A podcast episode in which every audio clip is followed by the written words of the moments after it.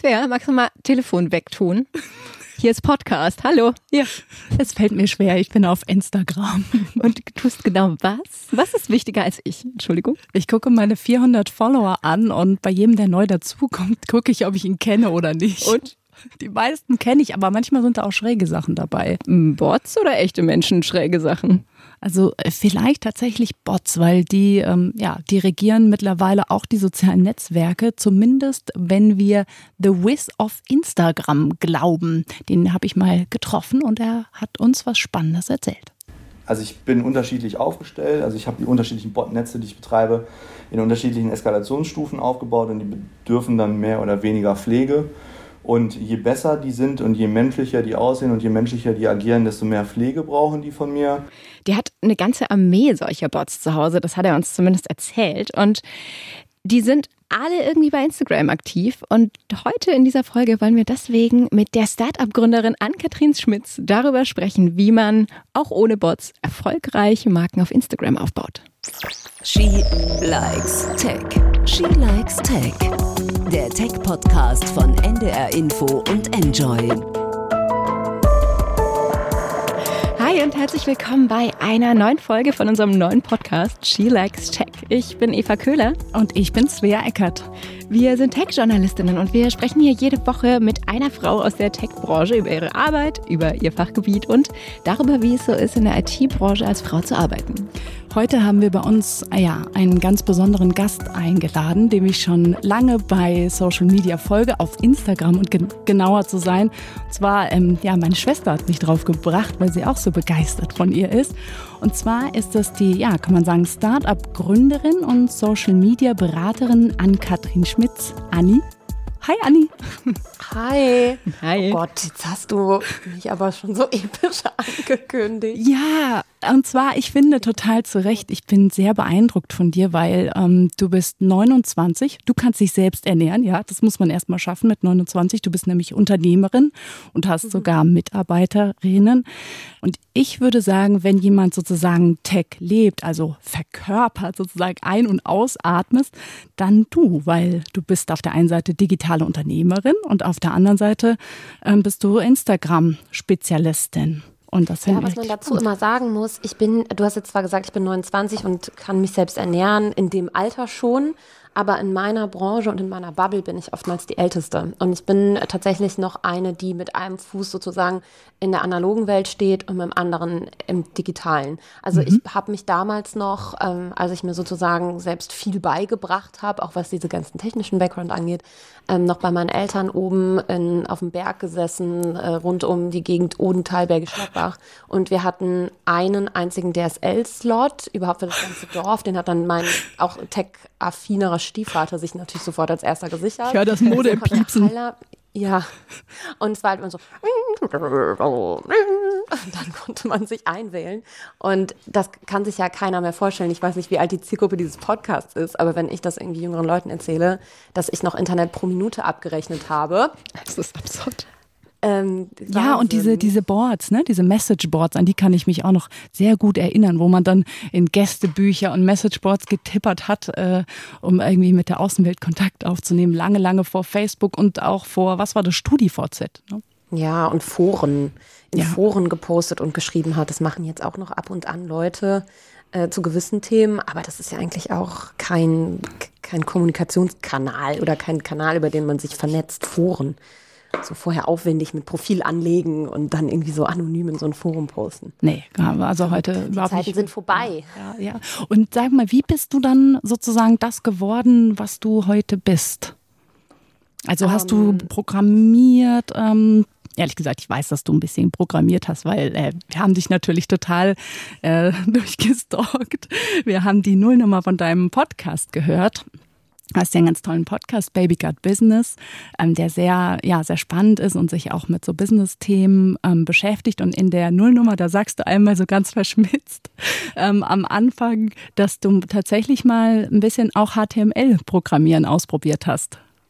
Ja, auch vor allem äh, der Tatsache geschuldet, dass ähm, am Anfang ja kaum Geld da ist für so ein Projekt, was man startet. Ne? Und die ganze, also ich spreche jetzt explizit von ähm, unserem Novalanalauf-Projekt, was ich mit meiner Kommilitonin damals noch im Studium gestartet habe. Und ähm, wir hatten so grundsätzlich Coden auch in, mal, wenn man darauf Bock hatte ähm, intensiver in der Uni. Dann konnte man so ein paar Kurse belegen und das habe ich dann irgendwie gemacht. Aber alle, ich glaube, alle, die an, ne, selber irgendwie so ein bisschen mit HTML zu tun hatten, die wissen eigentlich, dass man sich das, wenn man das ernsthaft machen möchte, auch über einen Studiumkurs hinaus eigentlich im Selbst äh, im Selbststudium beibringen muss und kann, um das wirklich richtig gut und mit Leidenschaft äh, und Kreativität irgendwie auch am Ende umzusetzen. Ja. Aber ähm, ja, also aufgrund mangelnder Ressourcen, äh, in Klammern Geld, habe ich mir das dann selber so ein bisschen rudimentärst angeeignet und ähm, habe dann unseren allerersten Blog und auch den zweiten noch so programmiersprachenmäßig mitgestaltet bin aber schnell an meine Grenzen gekommen. Also ich bin auch ein Perfektionist und wollte dann natürlich äh, beim Relaunch nach drei Monaten, wo wir gemerkt haben, ah, da ist viel Traffic drauf und auch der Server ist zu klein, der packt das gar nicht mehr, wenn ähm, Farina auf ihre Social-Media-Kanäle irgendwie ein Outfit zeigt und Leute wollen es nachkaufen.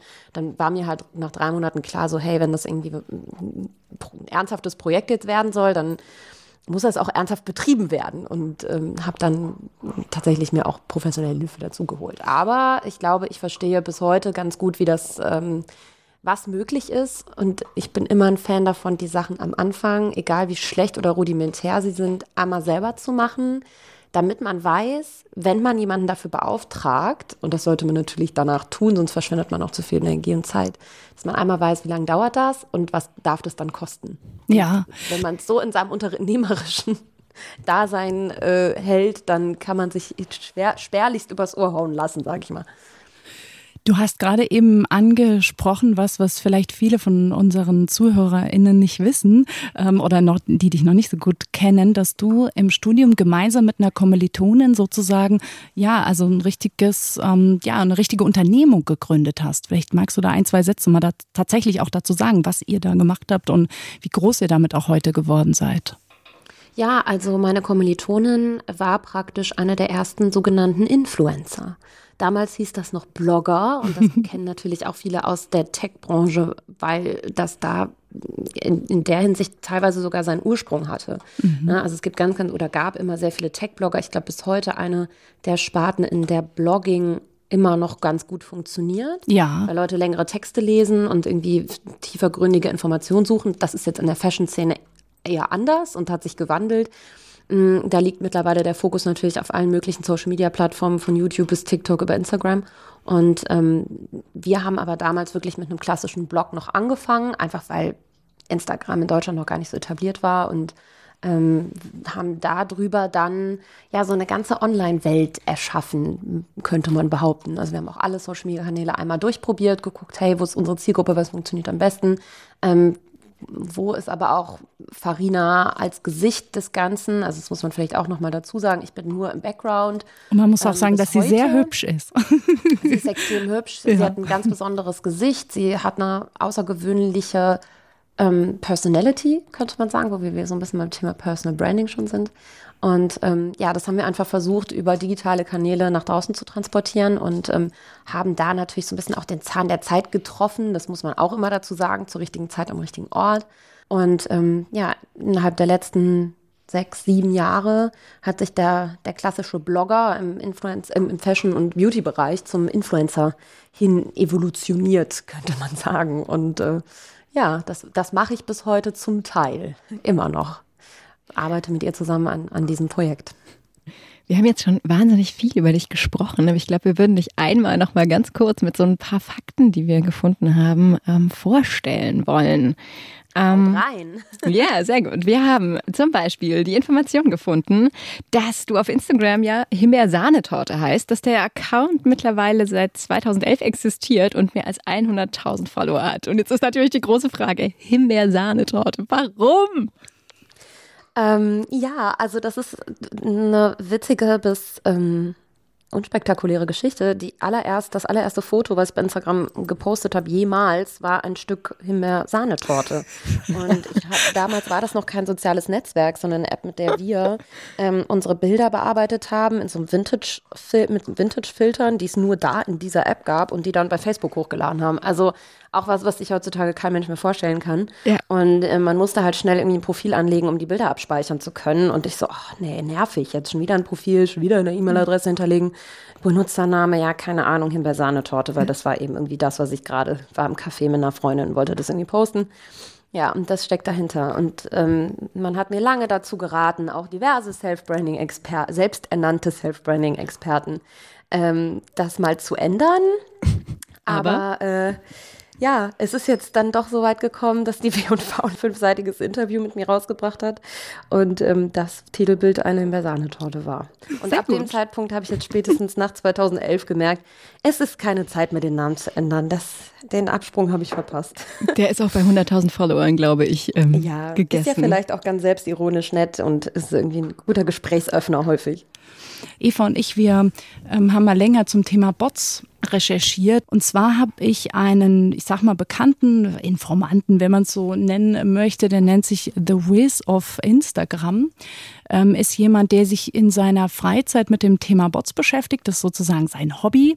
Und der war so ähm, ja angefixt von diesem ganzen Thema, wie funktioniert so ein Bot, dass er sich tatsächlich zu Hause aus Spaß, sage ich mal, so eine Botfarm gebaut hat. So eine ganze Armee gleich. Also ja. das ist ganz beeindruckend. Und wir haben den interviewt und wir haben so einen ganz kleinen Ausschnitt mal vorbereitet. Dann hören wir da einmal kurz rein. Also ich habe die unterschiedlichen Botnetze, die ich betreibe, in unterschiedlichen Eskalationsstufen aufgebaut und die bedürfen dann mehr oder weniger Pflege.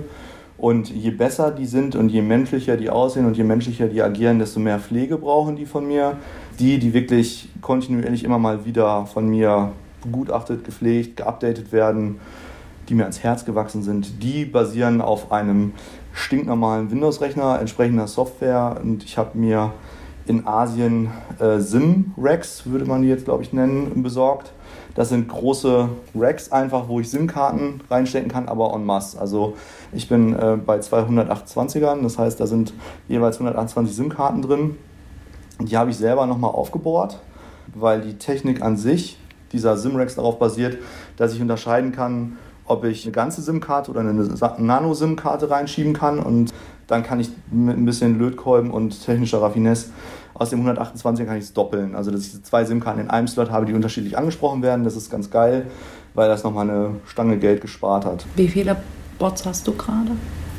Naja, da ich unterschiedliche Klassen habe, also diese Billo-Bots da habe ich Tausende, da haben wir tägliche Schwankungen von mehreren hundert. Ne? Also die fliegen einfach mal raus, die sind weg und da gebe ich mir auch keine Mühe, die zu reaktivieren. Und diese filigranen, gepflegten und aufgesetzten Bots, davon gibt es circa 500 und die werden auch nicht gelöscht. Also da gibt es keine große Fluktuation. Äh, es werden höchstens mehr, weil ich neue erstelle oder neue brauche. Und das sind eigentlich die, die am meisten Spaß machen. Was, wie, wie, sieht so ein Bot aus, äh, den, so, so ein von dir liebevoll gepflegter Bot? Der sieht aus wie du und ich und deshalb ist er ja auch so cool. Also den erkennt man nicht, weil die Bots nämlich alle eine eigene Geschichte haben. Also wenn ich jetzt in einem Themenfeld unterwegs bin, was mich persönlich gerade interessiert, setze ich neue Bots auf. Und da achte ich dann schon drauf, dass die erstens von Anfang an erstmal eine ordentliche Geschichte repräsentieren. Ähm, ich gucke mir also an, wer ist in diesem Feld unterwegs, was sind das ungefähr für Menschen, würde eine Persona abstrahieren, also keine Ahnung, nennen wir ihn mal Klaus Günther, ist irgendwie zwischen 35 und 55 Jahre alt und Roswitha, ähnliches Alter, wäre jetzt so für mich die Person, die es gilt abzubilden dann baue ich mir halt Bots, die dieser Persona entsprechen. Also das heißt, welche Interessen haben Menschen, die sich mit solchen Themen beschäftigen, welchen Nachrichten folgen die, welchen Menschen folgen die, was tun die so. Das heißt, ich schaffe mir erstmal eine Basis an Informationen. Diese Informationen fließen dann darin ein, was liken die, was posten die, wie sehen deren Lebensumfelder aus, die ich abbilden möchte und mit welchen Seiten sollen die interagieren. Und dann werden die quasi aufgesetzt. Angetreten. Ähm, wie, wie ist es? Also Svea und ich haben unter anderem in dieser Recherche, die sie vorhin schon angesprochen hat, gelernt, dass große Accounts eigentlich auch immer solche Bots geschenkt bekommen, ob sie sie haben wollen oder nicht und dass sie einfach überall sind. Die eine kennt man, die anderen nicht. Welche, welche Rolle spielen solche Bots bei euch? Also ich habe grundsätzlich zu diesem O-Ton zwei Gedanken gehabt. Erstens, ich als Social Media Marketerin ähm, mir rollen sich die Fußnägel hoch, weil das natürlich Betrug ist am Ende des Tages. Und das muss man unterstreichen. Also Menschen, die solche Botfarmen anlegen, gut, dass er anonym geblieben ist, ähm, das ist einfach Betrug am Ende des Tages. Das sind keine echten Menschen und werden aber als diese verkauft. Und wie es scheint, ähm, scheint dieses Business auch äh, sich langsam aber sicher zu perfektionieren. Ähm, was natürlich keine gute Entwicklung ist. Nochmal, das ist eine, Sozi also eine Plattform für Menschen und weder für Marken und noch weniger für Bots. Ähm, ich habe tatsächlich auf meinem Account einen Bot-Angriff mal gehabt. 10.000 Follower, ich glaube innerhalb von drei Stunden. Die habe ich mir nicht selber gekauft. Ich konnte auch niemals herausfinden, wo die herkamen. Habe natürlich aufgrund meines Berufs Kontakt und ziemlich guten Kontakt zu Instagram selber, also zu Mitarbeitern dort und habe das sofort gemeldet. Und die offizielle Aussage von Instagram zum Thema Bots ist, mach dir keine Sorgen, wir löschen die spätestens alle zwei Wochen, eher schneller und dann sind die auch wieder von deinem Profil verschwunden. Jetzt habe ich da natürlich irgendwie ein besonderes Standing und einen blauen Haken und vielleicht wird da mein Account bevorzugt behandelt, das in irgendeiner Weise, das kann natürlich sein. Trotzdem Bots werden regelmäßig gelöscht. Nichtsdestotrotz ist das ein Riesenproblem auf der Plattform. Ähm, auch Instagram hat das überhaupt nicht im Griff. Ich kann nur jedem raten, don't do it. Kauft euch keine Follower, kauft euch keine Likes, nutzt keine Bots. Sag mal, hast du das Gefühl, dass da einfach noch ein bisschen eine stärkere Regulierung notwendig ist? Also, dass sich da irgendjemand noch mehr einmischen muss als jetzt nur Instagram mit einem großen Versprechen? Unbedingt. Also das ist meines Erachtens auch etwas, das muss in den nächsten ja, 12 bis 24 Monaten passieren. Ich bin ja auch nach wie vor der Meinung, dass ich weiß, das ist eine Utopie und ähm, das wird wahrscheinlich niemals der Fall sein, auch wenn es um Mobbing und Hate Speech geht im Internet, ähm, so eine Art Social Media Pass. Und wenn das niemals kommt, dann müssen wir sowas in der Schule irgendwie als wenigstens als Kurs oder Unterrichtsfach mal angesprochen haben, denn ich mit der Anonymität, die im Internet herrscht, kann meines Erachtens nicht jeder so gut umgehen. Und ähm, das sorgt dann doch irgendwie auch für viele Probleme an manchen Stellen. Und ähm, ich würde mir tatsächlich so eine Art Social Media Führerschein oder Pass wünschen in den Generationen, die jetzt damit groß werden. Wir haben jetzt gerade ja schon wahnsinnig viel darüber gehört, was du alles machst. Also du hast eine Social Media Agentur, du hast die Influencerin groß gemacht. So überfordert dich das manchmal so komplett oder hast du immer das Gefühl, so in einem Flow zu sein und alles ist fein? Wie, wie ist das bei dir? Hm, grundsätzlich sage ich immer noch zu mehr Dingen ja, als vielleicht ge gesund und vernünftig wären. Es ist auch was, was ich mir für 2021 so ein bisschen auf die, hinter die Ohren geschrieben habe, schon mal für nächstes Jahr. Ähm, denn Fokus ist am Ende alles. Also ich hatte selber nochmal, und ich bin ja erst 29 und ich bin eigentlich auch studierte Journalistin. Ich habe kein BWL gelernt ich weiß, wusste eigentlich nie irgendwie Bescheid über Unternehmensstrukturen und Führung und so weiter. Und das muss ich alles auch lernen. Und das lerne ich immer noch. Also ich habe um Gottes Willen zu keinem Zeitpunkt äh, ausgelernt und hatte ein Business Coaching. Und da ist mir jetzt vor zwei, drei Wochen nochmal klar geworden, dass ähm, Fokus super wichtig ist und dass man eben nicht alles machen kann. Ich habe das große Glück, dass ich sehr, sehr viele Chancen und Optionen auch immer an mich herantreten, also Leute mit tollen Ideen und so weiter ähm, und ich dann tatsächlich auch zu Sachen, die mich bocken würden, Nein sagen muss, weil mir die einfach die Zeit fehlt. Aber grundsätzlich ist Arbeit auch ein großes Stück weit mein Hobby.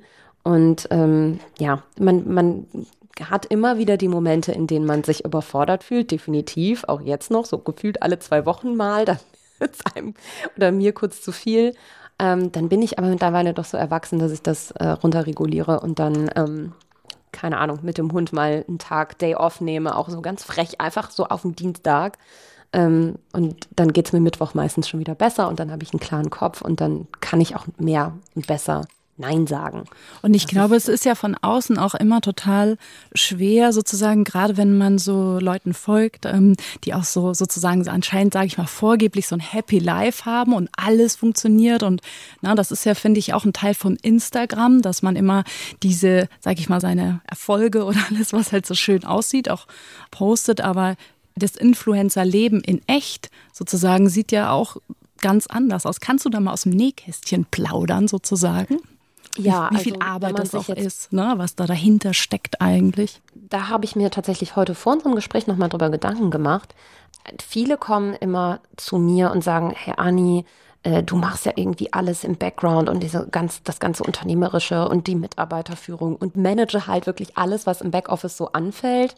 Und viele sagen dann immer, hey, du arbeitest doch eigentlich viel mehr und vom Workload ist das doch viel krasser als das, was irgendwie jeder Influencer so nach außen macht. Und ich finde, was man an der Stelle unbedingt einmal unterstreichen muss, ist mentale Arbeit. Und das, was auf Persönlichkeiten des öffentlichen Lebens, ja, und die Influencerin, mit der ich da exklusiv zusammenarbeite, mit Farina, ähm, der folgen 1,2 Millionen Menschen. Und 1,2 Millionen Menschen haben auch eine Meinung zu ihr. Und die sehen circa zwei bis drei Prozent von ihrem Alltag und von ihrem Umfeld und von ihrem Privatleben. Das kommt aber nach außen nicht so an, sondern es ist, wirkt schon fast wie so eine Reality-Show und alles, was, was sie nach außen kommuniziert, nehmen die Leute so wahr und bauen sich ein, ein großes, rundes Bild von ihr. Und ähm, man kann sich häufig nicht vorstellen, nur wenn man natürlich hinter den Kulissen sitzt und es mitbekommt, was an Feedback kommt. Das ist natürlich überwiegend toll und positiv und ähm, viele sind natürlich sind richtig zu richtigen Fans geworden und singen Loblieder. Es gibt aber auch ganz, ganz viele, die sehr unkonstruktiv kritisieren, die ausfallend beleidigen, einfach ohne Grund, die Influencer mittlerweile so ein bisschen als Feindbild sehen. Dazu hat natürlich die allgemeine Presse beigetragen, so dieser ähm, Grund, diese Grundannahme, auch Influencer, die äh, zeigen ja nur ihr Leben und machen Selfies den ganzen Tag, da steckt ja nichts dahinter und deswegen ist das auch äh, unverhältnismäßig, was die verdienen. Und dann kommt noch ein Oliver Pocher, der irgendwie eine ganze TV-Show darum macht, wie, wie stupid und äh, inhaltslos äh, Influencer eigentlich sind. Und das ist sehr, sehr schade und das ist ein Vorurteil, mit dem möchte ich am liebsten jeden Tag einmal irgendwie aufräumen und habe auch unter anderem dessen, aufgrund dessen, auf meinem Himbeersahne-Torte-Kanal angefangen, so ein bisschen hinter die Kulissen des Influencer-Marketings oder meiner, einem, einem Großteil meiner täglichen Arbeit blicken zu lassen, weil das einfach schade ist. Denn das sind wirklich teilweise ernstzunehmende Unternehmerinnen mittlerweile und die verwalten auch ähm, einen Jahresumsatz, wo ich glaube, viele andere grün vor Neid äh, würden. Und ähm, das, da, damit kommt aber auch extrem viel Verantwortung. Ja? Was ist so der Jahresumsatz, den ihr mit dem Farina-Account macht? Das Oder was ist ein Posting wert? Ja, darüber sprechen wir öffentlich ähm, nicht so gerne. ja. ähm, das ist natürlich viel. Also was ich sagen kann, ist, ähm, dass sich das schon im vierstelligen Bereich bewegt. Aber ein Posting. Da, genau. Aber auch da wieder die Verhältnismäßigkeit. Ne? 1,2 Millionen Menschen gucken dazu. Wie viele äh, Zuschauer hat ähm, RTL Vorabendshow äh, oder so ein Bachelor und so weiter? Also bei manchen Accounts sind tatsächlich Influencer mit ihrer Instagram-Story ähm, liegen wesentlich höher über jeglichen Reichweiten, die irgendwie ein klassisches äh, TV oder auch irgendwie ein Printmagazin erreichen. Und wer in Medienbranche arbeitet, der weiß, wie die Preise sich da verhalten. Also für so einen RTL-TV-Spot. Äh also wie wird das gemessen? Was sind so die Metriken? Worauf kommt das an? Also ich habe mal gelernt oder gelesen, dass die Zahl der Kommentare, also der Interactions wichtig ist. Oder kannst du da hm, einmal so ein bisschen Insight geben? Wie, wie bemisst sich so ein Wert von so einem Account? Äh, grundsätzlich über die Engagement Rate. Und die mhm. errechnet sich eben genau aus äh, den Faktoren, die du gerade schon grundsätzlich angesprochen hast. Ne? Wie ist das Verhältnis von ähm, der Followerzahl zu der Interaktion mit einem Content Piece? Und das wäre in dem Fall dann irgendwie ein statischer Feed-Post oder auch eine Instagram Story. Wir haben mittlerweile auch Reels und IGTV. Also da bringt ja Instagram auch immer wieder neue Möglichkeiten der Content-Kreation irgendwie raus und testet es durch. Ähm, es ist aber auch immer ein bisschen von der Plattform abhängig. Ich glaube, jeder hat schon mal davon gehört, dass es auf solchen Plattformen Algorithmen gibt und ähm, keiner weiß so richtig, wie sie funktionieren. Es gibt ein paar Tricks und Kniffe, wie man das so ein bisschen austricksen kann. Ähm, auch unter anderem ein großer Teil meiner Vorträge und Beratungstätigkeit. Wie schafft man da irgendwie auf organischem Wege, ohne der Plattform selber nochmal zusätzlich Geld zu zahlen in Form von Ads, dass ähm, ja meine Beiträge mehr Sichtbarkeit bekommen? Und Sichtbarkeit ist sozusagen die Währung im Internet. Ne? Ja, genau. Gibt es noch mehr Metriken? Also Engagement Rate haben wir jetzt gerade gelernt. Das Allerwichtigste sind aktuell die Story Views weil mit Bewegtbild ein User viel intensiver ähm, interagiert grundsätzlich, das viel intensiver und aufmerksamer bei ihm ankommt und ähm, deswegen auch einen nachhaltigeren Effekt hat als einfach ein statischer Feedpost. Ne? Wir kennen das alles, scrollen irgendwie so ähm, bisschen durch Instagram und sehen irgendwie, weiß ich nicht, mehrere Beiträge in wenigen Sekunden und haben da gar nicht mehr so die Aufmerksamkeitsspanne, sich mit jedem einzelnen Foto oder vor allem auch mit der Caption irgendwie auseinanderzusetzen. Deswegen ist es ähm, aktuell wertvoller, eine hohe Anzahl an Story-Views zu haben, als viele Likes auf einem Bild. Ja, und ähm, da ist der Trend ganz klar, ähm, Instagram will die Likes abschaffen, testet das auch an einer gewissen Prozentzahl deutscher Accounts aktuell schon. Mm, das zeigt schon ganz klar in die Richtung, ähm, statischer Bild-Content wird immer unwichtiger und Bewegtbild ist die Zukunft. Und auch da setzen wir den Fokus drauf, beziehungsweise ja, sollten das natürlich vor allem diejenigen berücksichtigen, die auf Instagram als Marke oder auch als Personal Brand irgendwie. Erfolg haben wollen. Anni, ich freue mich voll, was wir für einen spannenden Bogen geschlagen haben sozusagen. Also von deinem persönlichen Weg, deiner Karriere jetzt bis hin zum Thema ähm, Instagram. Lass uns mal einfach noch überlegen, einen Ausblick. Eva, ich glaube, das wäre ganz gut. Anni, hast du einen Ausblick für uns? Gibt es irgendwas, wo du sagst, ähm, hört mal bald rein, verfolgt meinen Account, da gibt es was Spannendes von mir? Ähm, ja, ich, es ähm, ist ein Gespräch, das Baby Got Business, also mein Podcast, ähm, ein vielleicht ein, ein größeres Projekt wird. Und meine größere Vision auch so fürs nächste Jahr ist, ähm, ja, die weibliche Medienmarke Baby Got Business zu werden, so ein bisschen Richtung OMR, vielleicht dann auch mit mehr redaktionellem Inhalt, auch auf einer Website und so weiter. Der Podcast wird wahrscheinlich von einer großen äh, Audioplattform äh, demnächst gekauft und unterstützt. Also das wird groß oder wird immer größer, was ein bisschen Gänsehaut auch bekomme immer, äh, wenn ich daran denke. Aber es bleibt ein spannender Ritt. Und ich freue mich natürlich über jeden, der das mitverfolgt und vor allem auch teilt, ähm, weil das immer noch ein Projekt ist, was so ein bisschen, ja, ich will jetzt nicht sagen Non-Profit ist, aber äh, immer noch so ein bisschen on the side läuft bei mir. Und ich würde mich freuen, wenn da natürlich möglichst viele zuhören. Und Podcast, kaufen das neue Insta. Anni, ich, haben wir dich nach einem Pick gefragt eigentlich? Also irgendein cooles Gadget oder irgendwas, wo du sagst, das kannst du unseren, das kannst du den Hörern empfehlen. Eine Plattform, eine App, ein Ding, eine was auch immer du gerne in deinem, genau. Automatische Futtermaschine. Ja. Nein. Ähm, Feedly. Alle einmal Feedly runterladen. Das ist das beste ähm, Tool, um den Überblick über alle möglichen Medienmagazine zu bekommen. Und nicht nur Medienmagazine, oh Gott, äh, das funktioniert mit jeder Sparte. Also egal in welcher Branche äh, du, ihr tätig seid, ihr könnt euch praktisch euer eigenes ähm, Magazin vorkuratieren durch die Auswahl verschiedener Magazine in der App und dann kriegst du praktisch immer so Snippets in der Zusammenfassung und kannst dann weiterführende Artikel dazu lesen. Und es gibt einen wunderbaren morgendlichen Gesamtüberblick und man ist praktisch informiert in fünf bis zehn Minuten. Hilft mir sehr. Super Pick. Jetzt Fantastisch. Habe ich deinen Hund gehört? Ja, Ari sitzt vor mir, starrt und fiebt. Ari das sagt, Adi muss pipi. genau. Es ist ein großartiges Zeichen, um zu sagen, vielen, vielen Dank, dass du da warst. Danke Gerne. dir. Viel Gerne. Erfolg. Macht's gut. Ja. Okay, wir du hören auch. uns. Vielen Dank. Bis dann. Bis dann. Tschüss. Tschüss. Fazit. Fazit. Svea. Was hast du gelernt? Du liebst diese Frau ja ein bisschen, ne? Hat man gar nicht gemerkt. Großes Fangirl. Ich, ich, ich bin ein Fan, weil ich bin einfach so beeindruckt. Wenn man sich mit 29 selbst ernähren kann, mit seinem eigenen Business, dann finde ich, ist das einfach was, was viele, ja, was halt viele nicht geschafft haben. Ja, eine unglaubliche, eine unglaubliche Kraft, die irgendwie von ihr ausgeht, ne? Mhm. Einfach mal zack, bumm, machen, umsetzen. Das, das ist nämlich genau das Ding. Das hat sie ja äh, ganz zu Anfangs einmal gesagt, dass viele sagen, ja, ach, könnte und ich hätte diese Idee oder diese Idee, aber die Kunst ist nicht nur, sage ich mal, die Ideen zu haben, sondern dann auch zu sagen, okay, ich ziehe es jetzt durch, ich mache es und gehe auch ins finanzielle Risiko. Ja.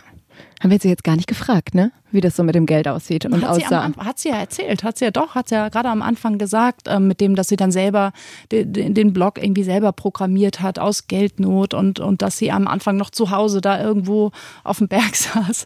Ähm, also ich glaube, das vergisst man dann oder das sieht man natürlich nicht den Leuten an, wenn die heute erfolgreich sind, dass die mal so dass die halt auch mal so angefangen haben. Ja, ja, das ist richtig. Ich fand es so spannend, weil ihr, also so vieles ihrer Arbeit ist darauf aufgebaut, dass sie, dass sie den Netzwerken traut, glaubt, da alles reinsetzt, was, was sie so hat. Ne? Also sie ist auf Insta, sie ist auf Spotify, so sie arbeitet immer mit den Plattformen und dennoch hat sie ähm, überhaupt nicht gezögert, so ein bisschen Instagram an die Wand fahren zu lassen, weil sie sagt, naja, also vielleicht werden die Bots ja bei mir und meinem Account irgendwie entfernt, aber wahrscheinlich bei den anderen nicht. Und das finde ich schon ganz gut, wie viel, wie viel Kritik und wie viel Reflexion da auch irgendwie in dem, in ihr steckt, was sagt, hm, ja, ich arbeite mit, ja, das ist mein Job, aber dennoch ist halt nicht alles Gold, was die machen. Da ist wirklich Potenzial nach oben.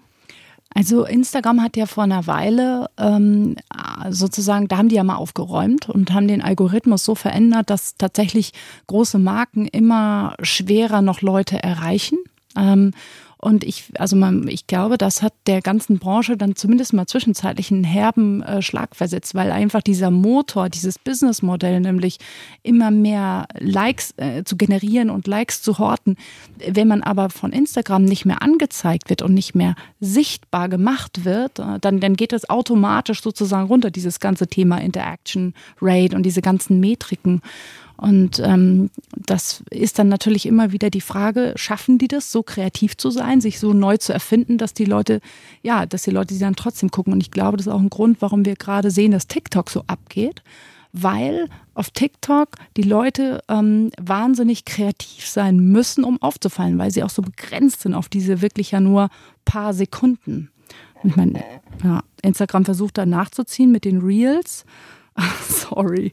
Also die, ja, also das ist im Moment noch nicht so das, das Wahre, wer es gesehen hat im Insta-Feed. Die, die Reels sind im Moment nur ähm, kopierte TikTok, ähm, ja, TikTok-Memes. Also Facebook hat das ja, macht das ja regelmäßig, dass sie alles anpassen und dann müssen sich alle Marken neu erfinden und dann sind sie nicht mehr sichtbar und jetzt macht das halt natürlich Instagram auch. Das ist, glaube ich, so, wenn man ein, eine Plattform ist, die auch zum Facebook-Universum gehört. Und dementsprechend muss ich da wahrscheinlich an Katrin Schmitz mit allen anderen Marken in diesem Internet damit auseinandersetzen, dass sie immer und immer wieder sich mit diesen Algorithmen auseinandersetzen muss und versuchen muss, trotzdem irgendwie relevant zu bleiben. Ja, ich glaube, das ist genau der Punkt. Also das ist natürlich auch ein Grund, warum Facebook das macht, die Sachen anzupassen, weil die sehen natürlich immer, wenn die NutzerInnen genervt sind von der Plattform, ähm, wenn die dort nicht mehr so viel Zeit verbringen, dann äh, schrillen da natürlich gleich ähm, die Alarmglocken, wenn die bemerken, okay, die NutzerInnen wollen mit privaten Accounts äh, lieber interagieren, also nicht mit den großen Brands. Ne? Und in dem Moment, zack, ähm, wird der Algorithmus angepasst. Und dann haben natürlich, äh, dann gibt es natürlich Geschäftsmodelle, die nur darauf fußen. Und dann haben natürlich gerade Marken erstmal in dem ersten Moment ein großes Problem, müssen sich wieder anpassen und wieder versuchen, die Aufmerksamkeit zu generieren. Ist ein hartes Geschäft am Ende.